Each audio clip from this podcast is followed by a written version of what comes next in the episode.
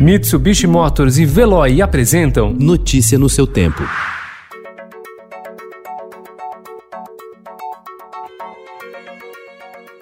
Olá, seja bem-vindo. Hoje é sexta-feira, 17 de julho de 2020. Eu sou Gustavo Toledo, ao meu lado, Alessandra Romano. E estes são os principais destaques do jornal Estado de São Paulo.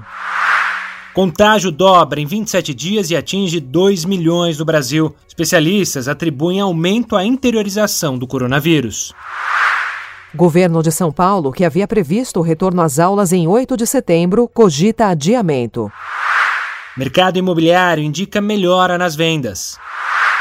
Presidente da Fundação Palmares, Sérgio Camargo, admite em reunião que recebeu pedido para empregar dois parentes de funcionários subordinados ao Ministério do Turismo.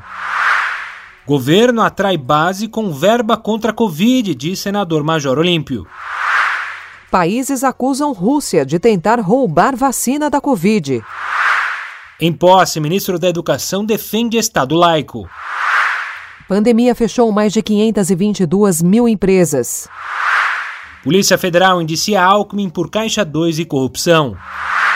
Reforma tributária prevê unir PIS e COFINS. O Sol nunca visto tão de perto.